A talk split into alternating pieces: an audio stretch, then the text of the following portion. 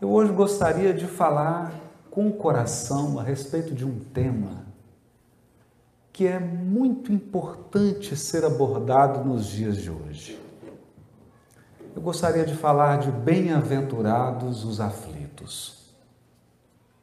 Esse capítulo especial do Evangelho segundo o Espiritismo, em que o codificador aborda o tema da dor. Hoje nós sabemos, e essa é uma marca da transição planetária, que os números da infelicidade cresceram de modo assombroso. Que são os números da infelicidade? Começam, não há uma ordem precisa, mas nós gostaríamos de começar pelas taxas de suicídio. Hoje, não só cresce o número de suicídios praticados diariamente, como cada vez mais a faixa etária daqueles que atentam contra a própria vida tem descido e hoje há um alto índice de suicídio de adolescentes de 13 anos de idade, 14 anos de idade. Nas últimas pesquisas, o Brasil é apontado como um dos maiores consumidores dos chamados remédios para apaziguar a dor. Desde o simples remédio para dormir, e muitos não conseguem mais dormir sem fazerem uso desses medicamentos, até os antidepressivos e outros remédios de maior impacto. Aliado a isso, nós encontramos não só na juventude, mas sobretudo na terceira idade, um fenômeno muito impressionante: a perda do sentido da vida. Uma alta taxa de suicídio na terceira idade, altos índices de depressão, de síndrome do pânico, de tristeza, de perda mesmo do valor, do sentido da, da, da própria existência. Então, em meio a esse oceano de aflição e de dor, nós encontramos na luz do Consolador alguns elementos que gostaríamos de apresentar nessa noite.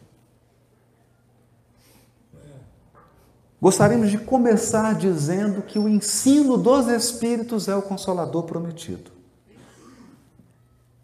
O ensino dos Espíritos é o consolador prometido não para os espíritas.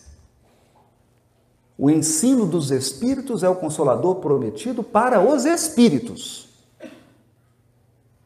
Sejam esses espíritos encarnados ou desencarnados, porque há também depressão e síndrome do pânico em desencarnado.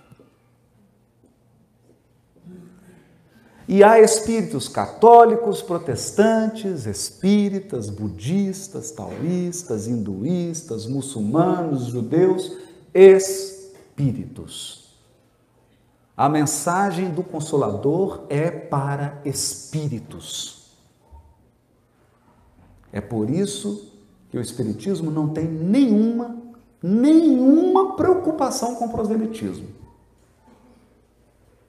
Nós queremos espíritos consolados, não necessariamente espíritas. Esse é um ponto fundamental. Para que a gente não transforme a mensagem do Consolador numa mensagem proselitista e num discurso vaidoso de que nós espíritas somos melhores do que os outros. Isso é importante ser dito. E é importante ser compreendido. Mas em que sentido a mensagem dos Espíritos é consoladora? Então nós precisamos trabalhar a palavra consolo, consolação. Se a dor na criação divina não tivesse nenhum propósito, se a dor fosse algo que pudesse ser totalmente dispensado, Deus já teria abolido a dor da criação. Se o Criador, a inteligência suprema e o amor infinito da criação permite a dor, é porque ela tem um propósito, ela tem uma função e ela tem um valor. Isso é importante. A mensagem espírita não vem consolar dizendo que a dor é ruim. Ela vem consolar dizendo o porquê da dor. O porquê da dor. A dor. A dor como um grande instrumento pedagógico e instrumento de purificação das almas. Desse modo, nós não deveríamos alimentar a expectativa de que o elemento consolador da doutrina espírita vem retirar a dor da nossa existência. Não fará isso. Se Deus retirasse a dor da nossa existência, Ele estaria dando um atestado de que não nos ama. E é sobre isso que eu gostaria de falar. É sobre isso que eu gostaria de refletir nessa noite. Por que o Criador permite a dor na nossa existência?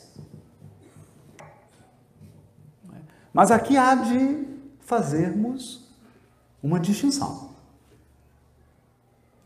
Há dores que são absolutamente desnecessárias do ponto de vista do Criador porque são dores provocadas, por exemplo, pelos nossos excessos, pela nossa imprudência, pela nossa rebeldia. Elas poderiam ser evitadas. É mais ou menos como alguém que saísse daqui em direção a Belo Horizonte ou a São Paulo. Colocasse o destino no aplicativo, o aplicativo então te dá o caminho mais rápido e você fala assim: mas eu quero ir pelo mais longo. O aplicativo te indica a melhor estrada e você fala assim: mas eu quero a pior estrada. Eu quero a estrada mais perigosa, mais longa, porque eu quero sofrer. Então não é disso que nós estamos falando. Embora até nesses casos do excesso, da imprudência, da rebeldia, a dor acaba exercendo o seu papel educativo. Porque ela acaba desgastando a nossa teimosia, ela acaba desgastando a nossa imprevidência, ela acaba nos trazendo um tédio. E chega o um momento em que o espírito acorda para os seus potenciais divinos e entende que ele pode fazer melhores escolhas. Isso é importante. Mas falamos aqui de dores, dores mais complexas do que essas. Né? Porque para essas, a mensagem consoladora do Espiritismo traz um conjunto de conselhos. O Evangelho segundo o Espiritismo, por exemplo, é um compêndio de sabedoria espiritual. Sabedoria. Nós temos ali um Santo Agostinho, um Paulo de Tarso, um João Evangelista, trazendo a sua experiência espiritual, a sua experiência evolutiva para complementar a nossa carência. Então, eles falam dos mais diversos temas, na tentativa de incrementar a nossa evolução, melhorar. Quem não gosta de ter um grande professor, uma grande professora? Então temos ali aqueles espíritos amigos que se dispõem a dividir conosco séculos de experiência. Dividem experiências que eles adquiriram ao custo de muito trabalho e muitas lágrimas. Nós podemos aproveitar. Mas nós falamos aqui de dores de dores mais profundas. Dores que às vezes chegam no nosso caminho e aparentemente não foram provocadas por nenhuma conduta presente. Nada que fizemos neste momento causou essas situações. A perda de um ente querido, o abandono de um ser amado, a perda de um trabalho, da saúde, perdas, perdas e danos. Que a existência traz ao longo da vida de cada um de nós. Aqui então, é sobre essa dor que o Espiritismo traz a maior contribuição no que diz respeito à consolação. A primeira delas, a mensagem dos Espíritos nos diz: pare de pensar que você é um corpo e que a sua existência termina no túmulo. Essa é a maior das mentiras contadas para a humanidade. E nós estamos pagando um alto preço por conta dessa mentira. Grande parte da perda de propósito, da depressão, dos sofrimentos que as criaturas humanas estão vivendo hoje é fruto de terem perdido a dimensão espiritual das suas vidas. Perderam a dimensão espiritual. Apostaram todas as fichas na crença de que nós somos apenas um conjunto de células. E essa crença, que nós podemos chamar, Kardec a chama de um materialismo, essa crença tem destruído os nossos valores humanitários. Grande parte dos nossos problemas sociais, políticos, econômicos, familiares, de relacionamento, são fruto dessa perspectiva mesquinha, estreita, de que nós somos um aglomerado de células. Então, essa é a primeira mensagem, é o primeiro clarão da verdade. Você é um espírito imortal. Se você não acredita nisso, eu vou esperar você desencarnar. E aí a gente conversa. Foi como o Espírito se manifestou na nossa mediúnica. E ele falava, falava, e nós percebemos que ele não, não se deu conta que ele estava desencarnado. E aí o amigo perguntou assim para ele: é, Você acredita em vida após a morte? Ele falou: De jeito nenhum. De jeito nenhum. E aí o, esse amigo dialogador falou assim: É, mas você tem bons motivos para acreditar, viu? Tem bons motivos para acreditar. E foi conduzindo a conversa até que ele percebeu. Percebeu. Mas ter essa percepção quando você já chegou do outro lado, a sensação é de tempo jogado fora. A sensação é de que você poderia ter feito mais, você poderia ter vivido mais, você poderia ter sido mais feliz. Nós somos espíritos imortais. Somos espíritos imortais. Isso tira dor? Não. Isso não tira dor. Lembrem, nós começamos dizendo isso. Consolar não é tirar a dor, porque a dor possui sua função. Consolar é tirar o desespero. O desespero. Por quê? Para quem alimenta a crença de que a vida termina no túmulo, é muito duro enterrar um filho.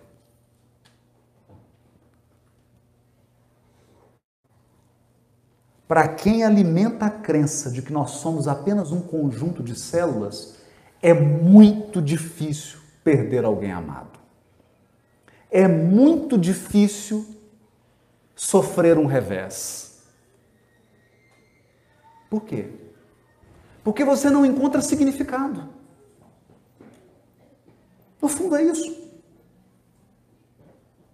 Se a vida é apenas um jogo de cartas que começa no berço e termina no túmulo, qual o significado?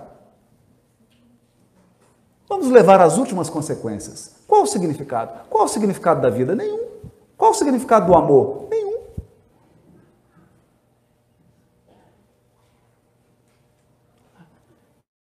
É essa estrutura que produz desespero. Então chega o sol consolador da mensagem dos Espíritos, nos dizendo: acorda. Você é um espírito eterno com uma experiência física provisória. Isso significa que, da sua família espiritual, do grupo de espíritos que te cercam e pelos quais você tem amor, Uns vieram antes, outros vieram depois. Uns vão voltar antes, outros vão voltar depois. Porque aqui não é nem porto de partida e nem porto de chegada. Aqui é travessia. A existência física é uma travessia.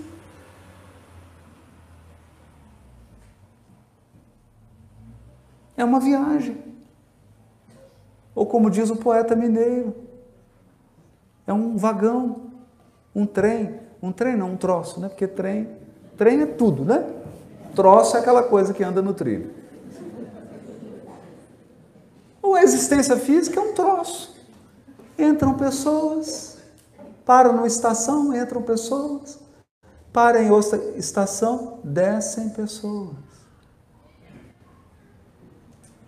Essa é a lógica da vida. Então, na sua existência, corações amados vão entrar e daqui a pouco, numa outra estação, corações amados vão sair. Essa é a viagem. Essa é a viagem. É preciso então criar resistência espiritual para esse mecanismo para esse processo. E o que nos dá resistência espiritual para esse processo? A certeza da imortalidade da alma. Mas tira a dor? Não, não tira. Porque ver um ser amado descendo do vagão e você ficando, dói. Dói para quem fica e dói para quem desce. A consolação, então, não é tirar a dor, é tirar o desespero. E por que não tira a dor? Eu vou contar uma história. Todo mundo aqui, se não experimentou, pelo menos já viu uma fotografia de uma lagosta. A lagosta é um animal curioso. Porque todos nós sabemos que ela é, ela tem uma estrutura, um corpo que é muito frágil. Muito frágil. É um corpo quase que gelatinoso. Então o que, é que ela faz?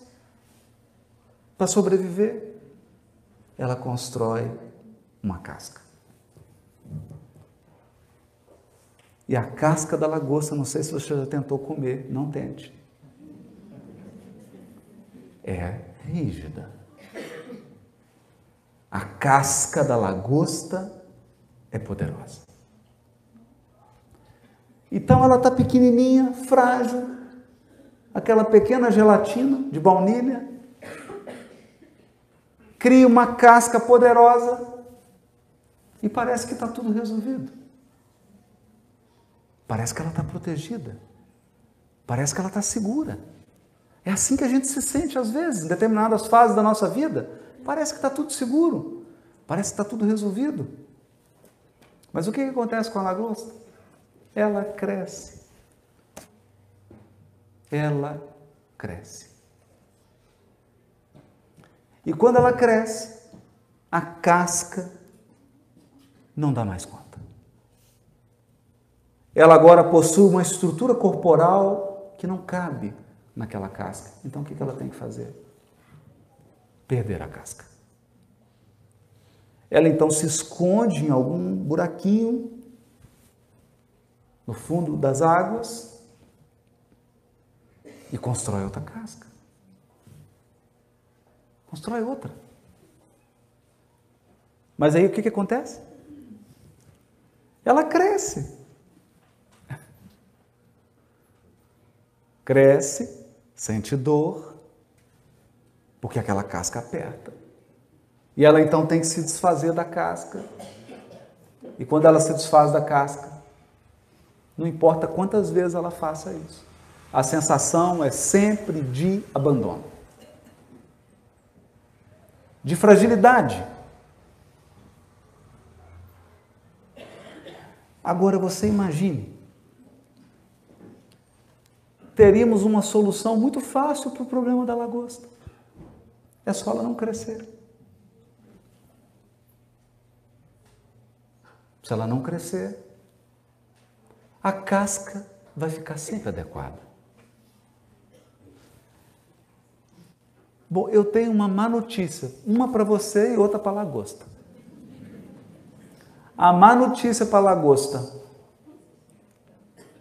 é impossível não crescer.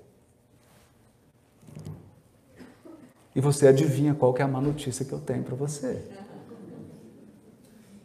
Ninguém se ausenta da lei do progresso.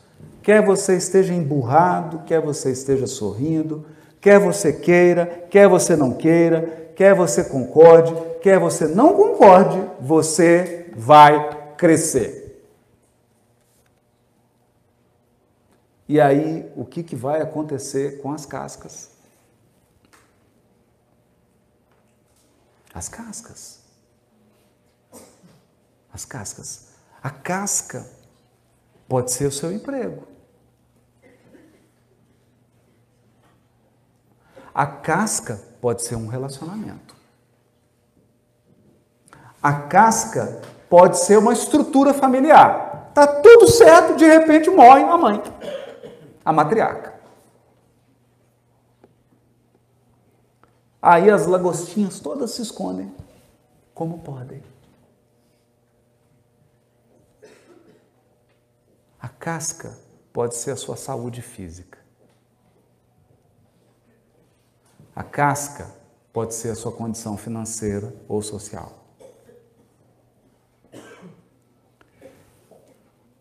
Eu tenho visto na instituição em que eu trabalho lagostazinhas, lagostinhas, sofrendo, sofrendo, porque tem que deixar a casca do cargo da função, porque chegou a aposentadoria.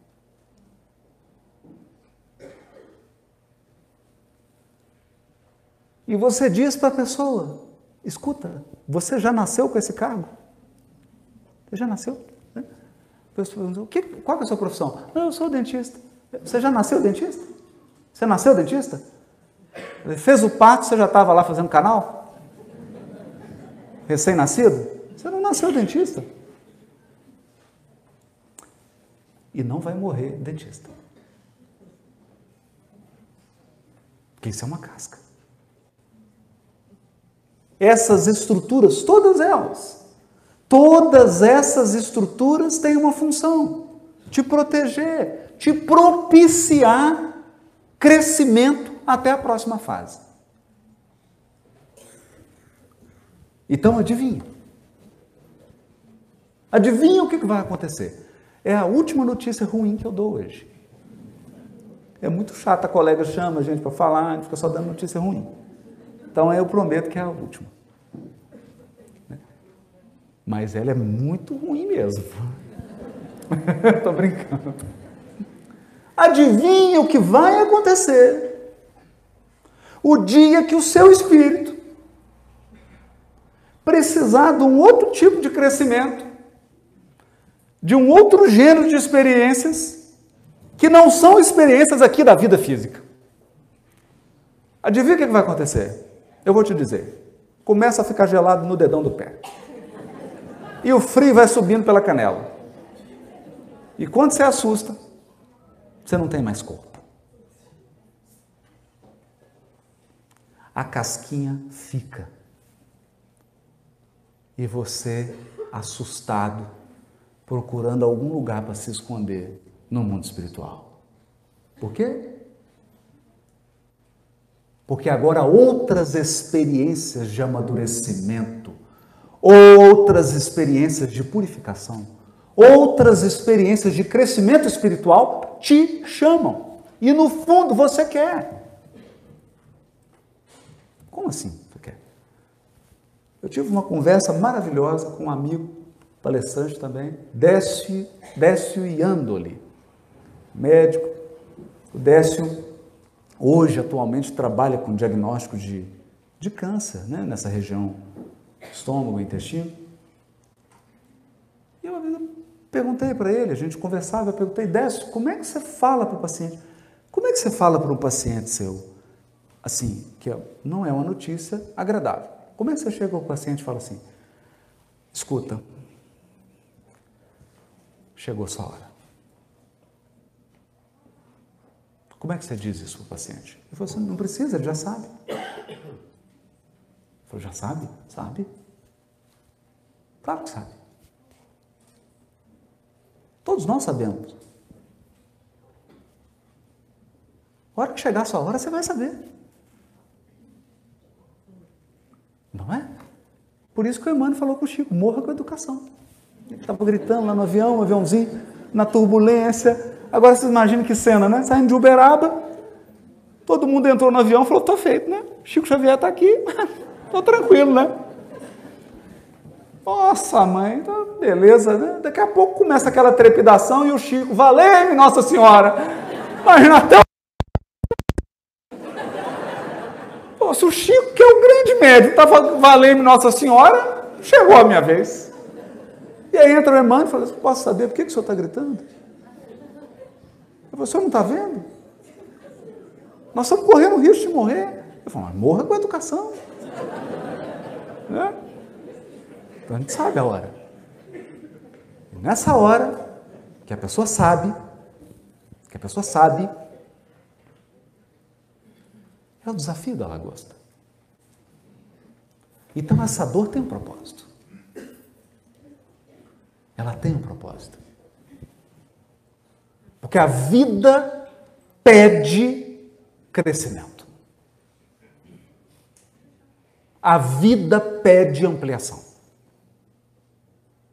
Sempre, sempre. Tudo, tudo que nós fizemos, os nossos relacionamentos, os nossos trabalhos, as nossas atividades, tudo vai passar por um processo de aperfeiçoamento contínuo, de ampliação. Isso significa Significa que se formos suficientemente inteligentes, nós vamos abraçar o conteúdo consolador do ensino dos Espíritos e fazer o seguinte: não fica segurando casca.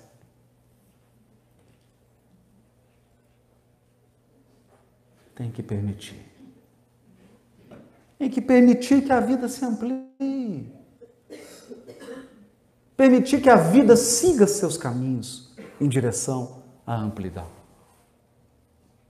Esse é um aspecto profundo, profundo, profundo, porque nós ansiamos por crescimento. Sempre, sempre. Outro aspecto muito relevante: todos nós ansiamos por purificação, é por isso que você encarnou. A menos que você tenha vindo na compulsória, porque teve gente que veio encarnou? Na compulsória, condução coercitiva. Vai o oficial de justiça, fulano de tal, sou eu. Estou te levando. Levando para onde? Para nascer. Mas eu não quero. Não importa. A determinação é que eu vou te levar. É? é o anjo da encarnação. Você vai. Então, muitos vieram na compulsória, mas mesmo quem vem na compulsória, vem na compulsória, porque por dentro anseia purificar. E os que não vieram na compulsória, a esses então, e são a maioria, sabem por que vieram. Todo mundo sabe por que veio, porque mesmo aquele que recebeu o anjo da encarnação, que é o oficial de justiça, falando, eu vim te levar, ele fala por que, você está vindo. Mas eu quero ficar aqui, você não pode. Você não pode por causa disso, disso, disso, disso, disso. Você precisa nascer para purificar esses aspectos. Então a pessoa sabe. Eu sei porque eu estou aqui, você sabe. No fundo, no fundo, você sabe. Você pode mentir para você mesmo que você não sabe, mas você sabe. Emmanuel diz assim: pelas tuas tendências saberás porque sofres. Examina as tuas tendências. Dá uma olhada nas áreas da vida. Todas elas. Poder, dinheiro, sexo, autoridade, religião. Olha as áreas. Quais são as suas tendências? Se você examinar as suas tendências, você sabe onde que tem expiação te aguardando. E onde que tem prova. Pelas tuas tendências saberás porque sofres. Nós sabemos. E sabemos e temos um anseio de purificação por quê? Por quê? Porque a vida quer fluir. Você quer ser feliz. Por mais que você negue. Seja carrancudo, fala, não quero ser feliz. Quero ser mal-humorado e aborrecido. Não tem problema. No fundo, no fundo, a vida pede passagem. E como que ela, como que ela flui? Como que ela flui? Como é que um rio flui? Como? dissolvendo, contornando, resolvendo os obstáculos. Resolvendo os obstáculos. Não é? Então imaginem, a cena é assim. Você chega para o médico, fala, doutor, eu estou com um probleminha. Apareceu aqui um, um caroçozinho, uma coisa desagradável. E eu falei, não, vamos resolver esse problema. Resolver. Você quer resolver o problema? Quero, nossa, eu quero ficar livre disso. E aí o que, que ele faz? Manda você tirar a roupa toda. Te coloca aquele camisolão branco. Vem um anestesista. Ele começa a preparar o bisturi, você fala, não, peraí, doutor. Eu falei, queria que o senhor resolvesse meu problema. Ele falou, você acha que eu vou resolver seu problema quando? A metáfora não é minha, é de Emmanuel. Ele diz assim, às vezes clamas à providência divina, pedindo a solução dos seus problemas. E a maneira do cirurgião, Deus envia o bisturi. o bisturi. Essas expiações e essas situações vão drenar, purificar, dissolver aquilo que conscientemente nós obliteramos. Aquilo que por vontade própria nós colocamos no meio do caminho. Aquelas pedras, rochas, espinhos que nós conscientemente colocamos no caminho. A vida pede passagem. Então vem as tempestades. As grandes tempestades. E funciona a lei da destruição a lei de destruição que dissolve os nossos enganos, a lei de destruição que transforma os nossos relacionamentos doentios, a lei de destruição que renova as nossas atitudes, o nosso caráter, a nossa postura, liberando o nosso futuro para uma vida mais promissora. É isso. liberando o nosso futuro para uma vida mais promissora. É. Eu me recordo de uma experiência que eu vivi e que pude compreender como é difícil para alguém que ama ter que conduzir um ser amado ou acompanhar um ser amado no seu processo necessário de dor.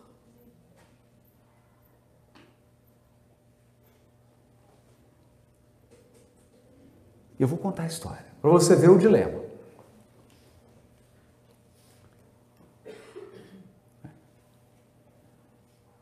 Meu filho ficou doente e precisava, precisava que a medicação fosse aplicada na veia.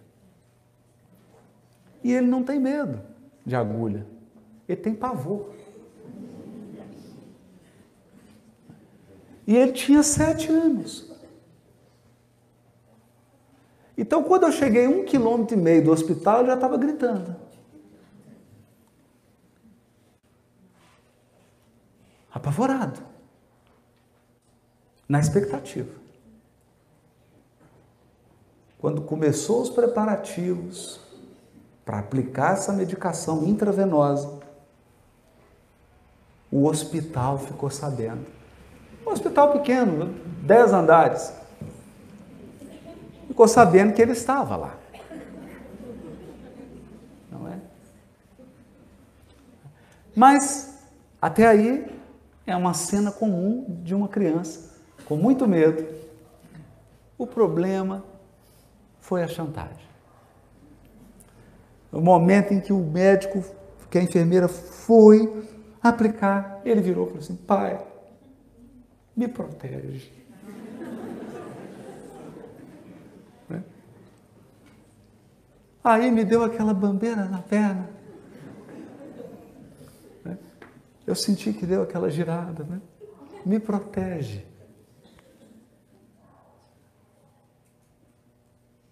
E a enfermeira disse: Você vai ter que segurar ele. E agora? Eu falei, você me dá só cinco minutos com ele? Aí calmei, ele achou que eu ia protegê-lo, né? Eu olhei para cima e falei assim, agora eu entendi, viu? Entendi a mensagem que o senhor está querendo me dizer. Percebe? Naquele momento, a prova de amor que eu podia dar para o meu filho era submetê-lo a agulhada.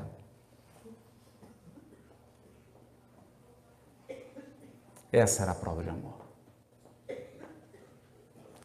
Eu não estaria demonstrando amor para ele se eu liberasse daquela experiência.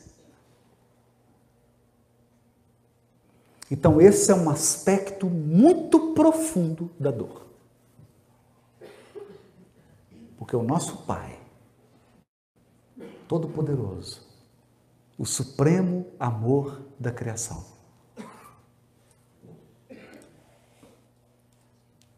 Precisa assistir a nós, seus filhos, passando pelo processo da dor.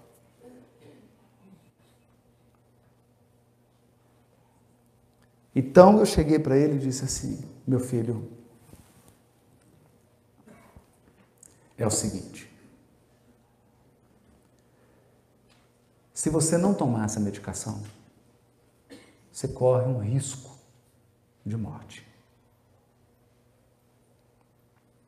E nesse caso, meu filho, eu que sou seu pai, que te amo, seria responsável pela sua morte. Isso nunca. Então, se para provar o meu amor e preservar a sua vida eu tiver que te segurar e eu mesmo aplicar a agulha, eu vou pôr duas. Não vai ser uma, não, vai ser duas. Porque se for para salvar a sua vida, eu vou dar quatro, cinco, seis agulhadas, não é uma, não. Ok? Então segura na minha mão, aperta que eu não posso tirar você dessa experiência de dor, mas eu posso estar ao seu lado. Eu espero que você esteja compreendendo o que eu estou tentando te dizer.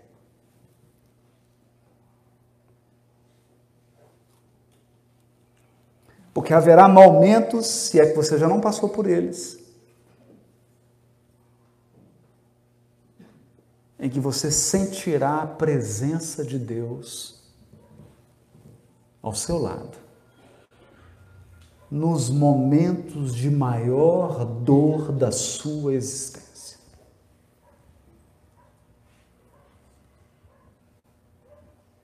Porque Ele sabe que lá na ponta, depois de toda essa tormenta, a vida será mais ampla, mais bela, mais luminosa, mais feliz. E se for necessário que Deus te segure e dê seis agulhadas, vão ser seis, não vai ser uma. Eu digo isso para que nós não alimentemos uma expectativa fantasiosa do amor de Deus.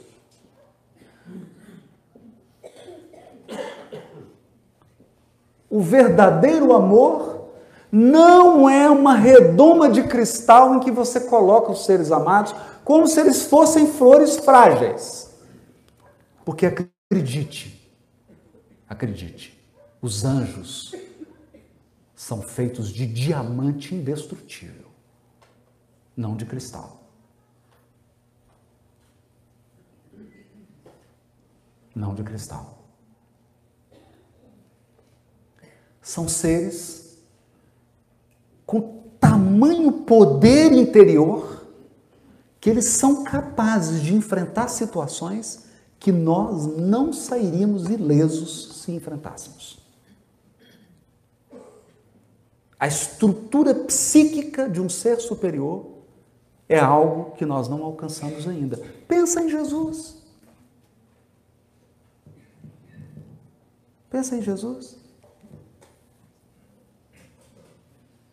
Pensa no que ele viveu. Ele que curou leprosos, curou cegos, andou sobre as águas. Então, por que, que ele não impediu que um dos apóstolos dele o traísse?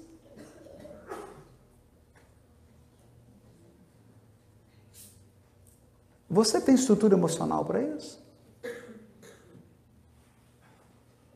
Você está preparado? Você está preparado para ser traído pelo seu círculo, por alguém do seu círculo íntimo? Está preparado?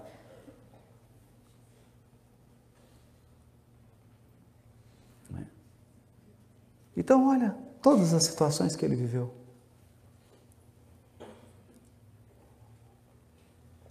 E alguém, alguém leu no Evangelho algum texto dizendo que Jesus saiu gritando: Valei-me Deus, valei-me Nossa Senhora, minha mãe, né? Porque Nossa Senhora era a mãe dele, né? Alguém viu isso? Não. Fortaleza moral acima, muito acima da condição humana.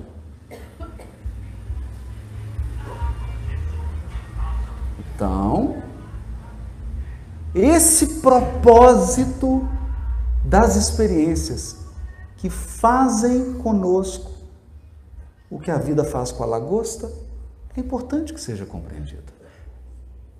É muito importante que seja compreendido. A questão aqui é: as experiências dolorosas e desafiadoras, se são enfrentadas sem fé, sem confiança, elas são dez vezes mais difíceis. Acredite. Acredite.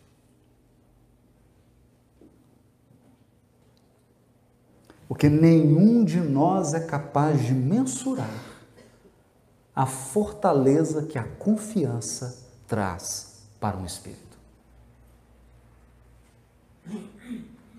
E eu me recordo aqui do primeiro grupo espírita que eu frequentei. É um grupo pequeno, num bairro de Belo Horizonte. Frequentavam as 20 pessoas. E lá uma senhorinha, muito simpática, uma trabalhadora, devotadíssima. E ela já estava já com mais experiência, muitos anos de experiência. E ela então foi acometida de um câncer avassalador. Avassalador. Mas uma coisa a marcava. Ela era uma senhora, uma vovó muito simples, mãe de dez filhos, avó de uns 25. Ela sempre dizia, isso foi, me marcou, porque a primeira frase quando eu encontrei, nos primeiros minutos de conversa com ela, eu muito jovem, 15 anos de idade, ela me disse assim: Meu filho, no final tudo dá certo. Se não deu certo ainda, é porque não está no final. E eu achava aquilo bobo. Porque eu não sei se você foi uma adolescente como eu, talvez você tenha sido uma exceção da humanidade. Mas o adolescente, ele geralmente acredita que ele sabe mais do que todas as pessoas do universo. E eu estava nessa fase. Então eu achei essa frase muito piegas. Muito boba mesmo. No final tudo dá certo, se não deu certo ainda, é porque não chegou no final. O tempo passou, chegou o câncer dela. E eu a fui visitar no hospital um dia antes dela desencarnar. A situação era, era já grave. Ela, dava para sentir que ela já estava se desprendendo. E eu perguntei, falei, vou preservar o nome dela, né? Porque em respeito à família. Eu falei, senhora, como é que está? Ela falou, meu filho, no final dá tudo certo. Se não deu certo ainda, é porque não está no final. E ali ela me impressionou. Que ali não era mais uma frase, era um testemunho. E no dia seguinte veio a notícia e eu fui. E todos nós do grupo, que ela era muito querida, fomos ao velório dela. E eu fiquei pensando, fiquei pensando. E o tempo passou, o tempo passou. Mais de dez anos se passaram. Eu estava na reunião mediúnica manifestou-se um espírito feminino. Ela falou: Meu filho, você está bom? Eu falei: Eu estou bem, mas eh, quem é você? Você me conhece. É mesmo? A senhora poderia se identificar? No final, meu filho, dá tudo certo. Se não deu certo, é porque não chegou no final. E aí eu fiquei muito surpreso e falei: Como é que a senhora está? Eu não falei para você que dava tudo certo no final, meu filho? Está tudo bem. Confia. Isso, ela veio para dar um recado. Confia, meu filho. No final dá tudo certo. Porque era a frase preferida de Maria. Aqueles sofredores todos procuravam Maria de Nazaré e ela dizia assim: Meu filho, isso também passa. Isso também passa. Passa. Nem que seja com a sua desencarnação, mas passa. Né? Agora tem alguém que fala, não, pode passar mais devagar, não precisa ser tão rápido, né? passa. Por quê? Por quê? Me impressiona muito o livro Nosso Lar. Muito. Pelo seu aspecto consolador. E por incrível que pareça, o que mais me consola nesse livro é o título. É o título. É. Então, se a gente levar muito a sério o título, você começa a assustar as pessoas. pessoa, a pessoa te pergunta assim: Você é de Carmo, do Rio Claro? Não, eu sou do nosso lar. nosso, meu e seu. Nosso lar. Você vai voltar e eu também. Não é? Ah, você é de Belo Horizonte? Não. Sou do mundo espiritual. Você é do mundo espiritual. É por isso que você veio de lá. E eu não quero te assustar. Mas não é que você vai voltar? A Ana está com uma lista aqui, uma ordem. Se você quiser dar uma olhada, qual que é a sua ordem na lista? Eu preferi não ver. É melhor não saber. Não é? O que eu mais quero é que a morte me pegue de surpresa. Porque esperar por ela não é bom. Então, nós não somos daqui. Nós somos seres espirituais. Então é bom você pensar isso. E o livro Nosso Lar me fez refletir muito sobre isso. Sabe por quê? E aqui não é notícia ruim que eu falei que ia dar a última. Agora só vou dar notícia boa. Você vai perder seu emprego. Quando você desencarnar.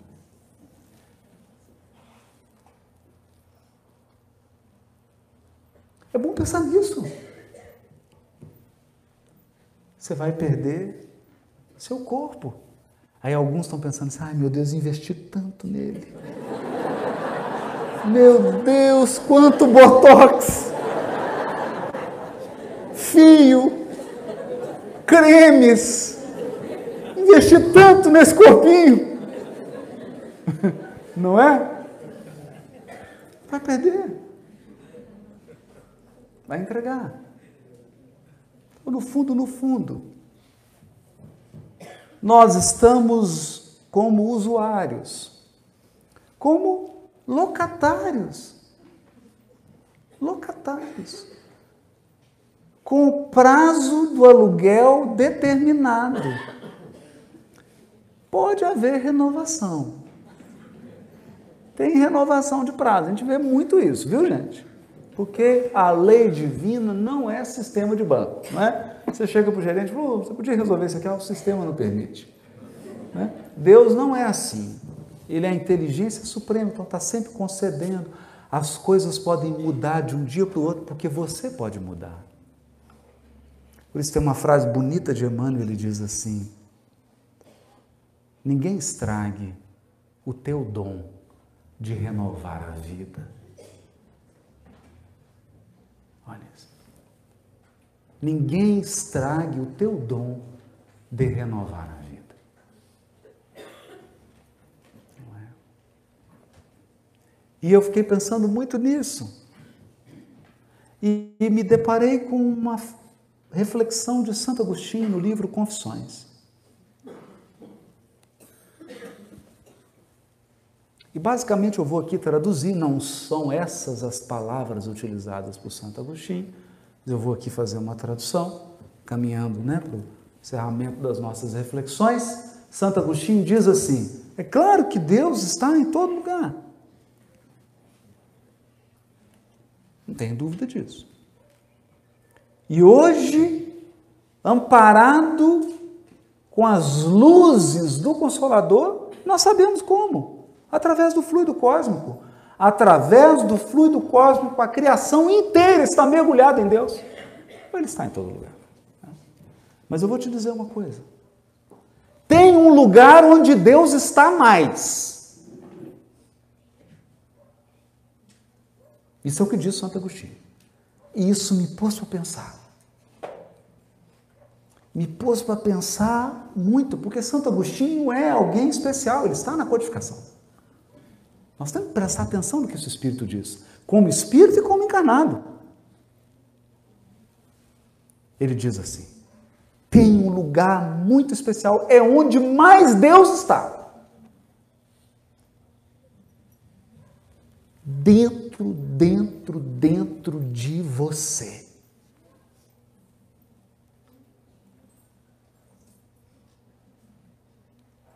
Então eu vou trabalhar isso aqui.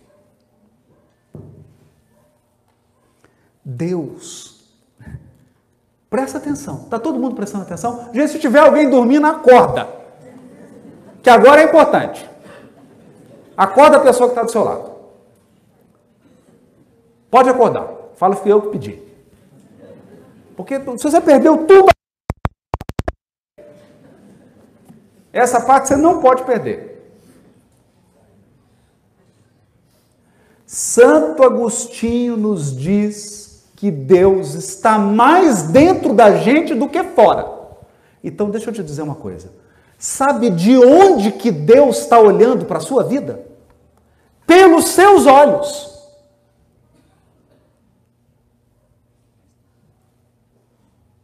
Deus está vendo a sua vida pelos seus próprios olhos. Ele está dentro de você olhando para a sua vida, não fora. Não pensa que Deus está fora. Eu estou fora. Eu estou fora. Eu estou aqui olhando para você. Para você. Eu estou fora olhando para você. Deus não. Ele está dentro de você olhando para você. E olhando para a sua vida.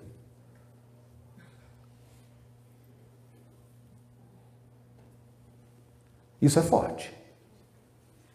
Porque é o seguinte: você está olhando a sua vida só que você é uma inteligência limitada. Me desculpe, eu não quero ofender ninguém, gente, por favor. Você é uma inteligência limitada. É limitada. Você não é inteligência absoluta. Desculpe. Eu não queria te magoar. Eu sei que você é uma avó, uma avó coruja, uma mãe, um pai coruja, mas é o seguinte: o seu amor não é nenhuma gota do amor de Deus.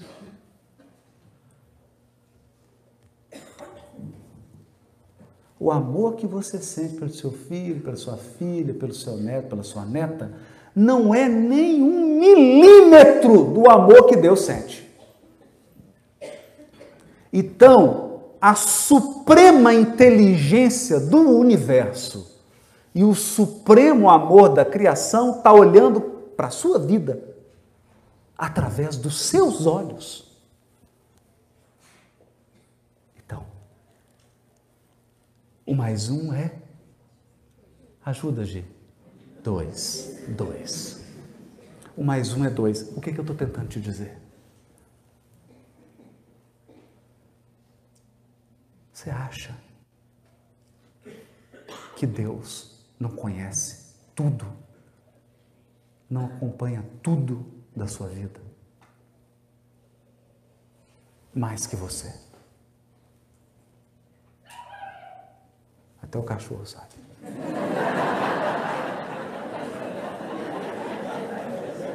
Não é? Acompanha. Acompanha. Acompanha mais que você. Sabe por quê? Na maioria das vezes você está distraído. Na maioria das vezes você está aqui fazendo algo, mas não está. Você está aqui ouvindo a palestra pensando no boleto que a segunda, porque o mês começa. Eu sei. Você está aqui pensando. Não é? Você está aqui ouvindo falar sobre Deus, será que a comida esquentou? Vão chegar, não comer, vai comer, o que, é que eu vou comer? Não é? O almoço de amanhã, onde vai ser? Então, na maioria das vezes, você está distraído. Deus não. Deus não. Ele está de dentro de você, olhando através de você. Através de você, Ele está olhando para você.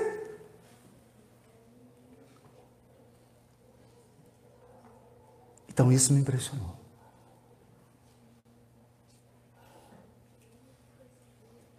Isso me impressionou. Então aí eu fiquei confuso. Sabe por que eu fiquei confuso? Porque eu pensava assim: eu vou abrir essa água, Deus está me vendo. Não. Deus está me vendo? Não. Ele fala assim: estamos vendo. Não é estou te vendo, é estamos vendo. Eu estou vendo com você. Eu sei. O que, que você está sentindo? O que, que você está pensando? Para onde você está olhando? O que, que você está querendo? O que, que você almeja? Percebe?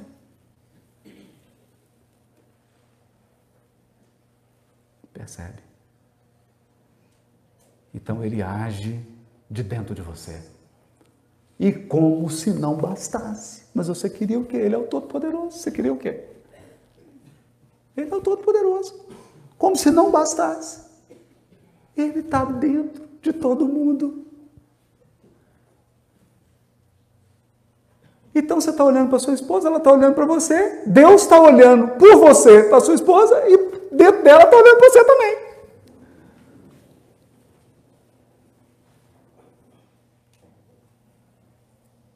Percebe? Então não subestime. Não subestime a providência divina. Não subestime a previdência divina. Porque você diz para Deus assim: Pai, o senhor está vendo? O senhor está vendo o que aconteceu com ela? O senhor sabe que eu amo? E ele vai te responder. Ele vai te responder. Está vendo o que aconteceu com ela? Eu estou com ela durante o momento que aconteceu.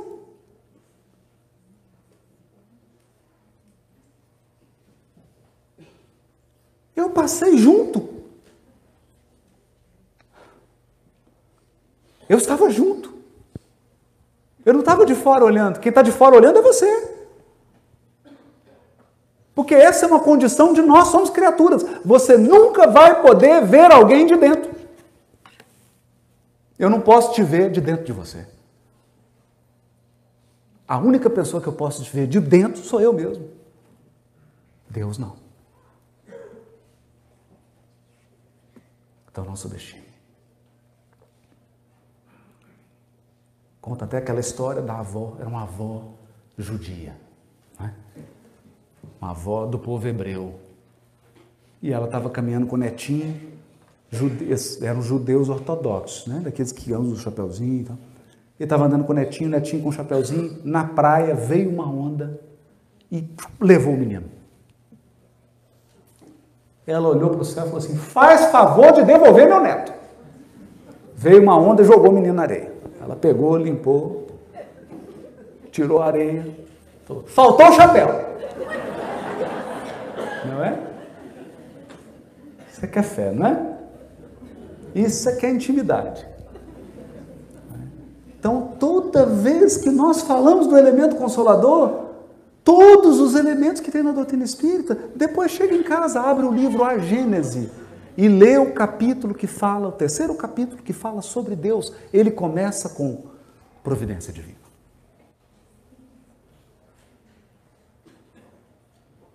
Providência divina. Pensa sobre isso. Porque quando Jesus proferiu bem-aventurados os aflitos, ele queria dizer o seguinte: Olha, lagosta.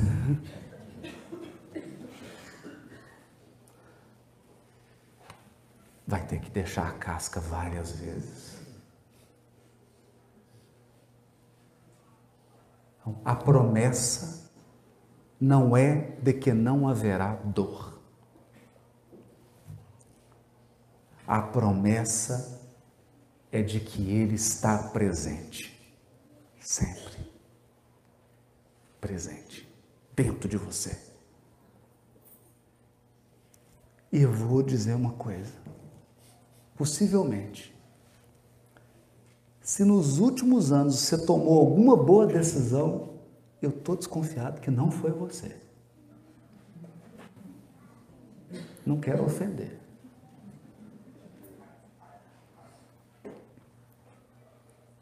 De dentro veio uma coceira, uma coisa, você decidiu. Não foi, Você foi inspirado. A partir de dentro, você escolheu. Você foi sem nem saber no que ia dar. E foi. Há uma força muito poderosa agindo por dentro de você mesmo. É preciso criar intimidade com esse poder. Isso tem um nome: religare. Religiosidade. Espiritualidade e religiosidade. Não é onde você vai nem onde você frequenta. É o grau do seu relacionamento com Deus. Quando isso é compreendido, quando isso é compreendido, o que, que vai acontecer? Vai tirar a dor? Vai tirar. Não vai. Porque a dor tem essa carga de aprendizado. Olha para o pássaro. Hoje eu vi um gavião dando um voo rasante pegando um pássaro. Você, quer, você acha o quê? Você acha que foi karma do passarinho? Leite causa efeito? Não. Chama-se dor evolução. E ele vai perdendo a forma física, e vai perdendo e vai ampliando, e ela gosta. Perde a casca. Perde a casca. A vida não cessa. A vida é fonte eterna. Um corpo uma veste, uma existência, um ato. Não é isso? Diz André Luiz. Quantos corpos ainda necessitaremos? Quantas mortes ainda necessitaremos? Não sei.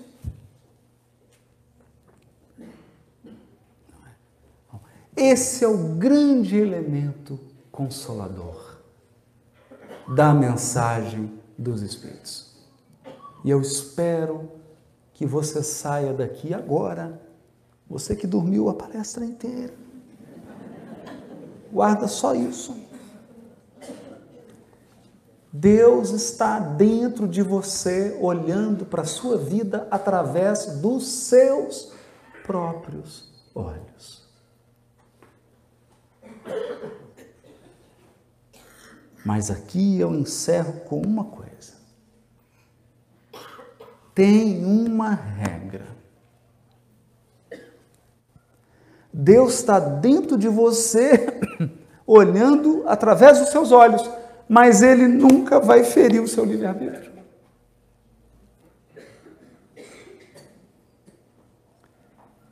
Então, se você não pedir, acorda, por favor, presta atenção só nisso.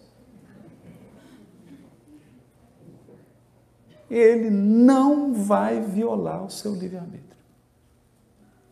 Então, ei, presta atenção, pede ajuda, permita, deixa Deus operar, deixa Ele ser o seu sócio. Você está achando que você tem mundo, muito? Ele é dono de tudo. Quem não quer ter um sócio assim? Deixa. Deixa ele agir. Pede. Pede a ele para ele agir. Aí ele vai agir. Porque ele não vai ferir seu livre-arbítrio. Percebe isso, gente? Não é? Foi como aquela pessoa que chegou para o Raul Teixeira e falou assim: Raul, diz para esse companheiro que ele não pode fazer isso. O Raul virou assim: Eu? Mas se Deus permitiu, eu vou falar não? Entendeu? Deus permitiu. Que Ele permite. O universo é um universo de consequências. Não é um universo paternalista em que Deus fica te impedindo de tomar decisão, ainda que a sua decisão seja a pior da sua vida. Isso não é brincadeira. Deus vai respeitar a sua decisão, mesmo que seja a pior.